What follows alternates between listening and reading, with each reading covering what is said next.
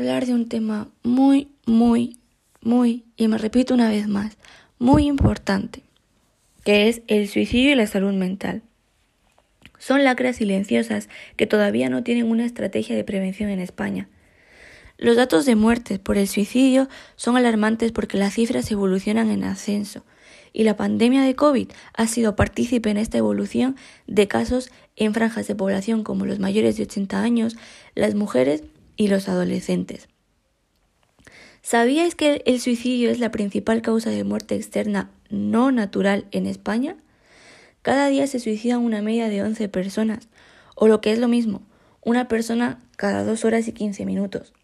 Son datos proporcionados y confirmados por el INE. El pasado año 2020 ha sido el año con más suicidios en la historia de España desde que se empezaron a registrar en 1906. Se quitaron la vida un total de 3.941 personas. Estas cifras suponen un incremento del 7,4% con respecto a 2019.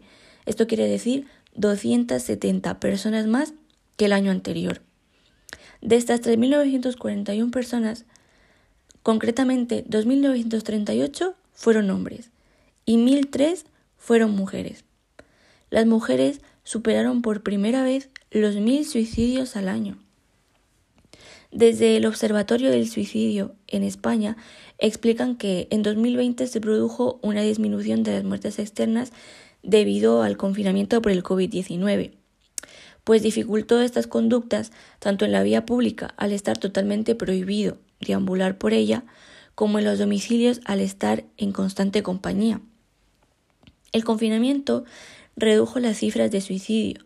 Sin embargo, cuando se acabaron las restricciones se produjo un efecto rebote y los suicidios y lesiones autoinfligidas volvieron a aumentar. Por ejemplo, en abril de 2020 se registraron un 12,2% menos que en 2019, pero en agosto, durante la desescalada y la llegada del verano, se produjo un incremento del 34%. Los suicidios en menores se han duplicado y aumentan en los mayores de 80 años.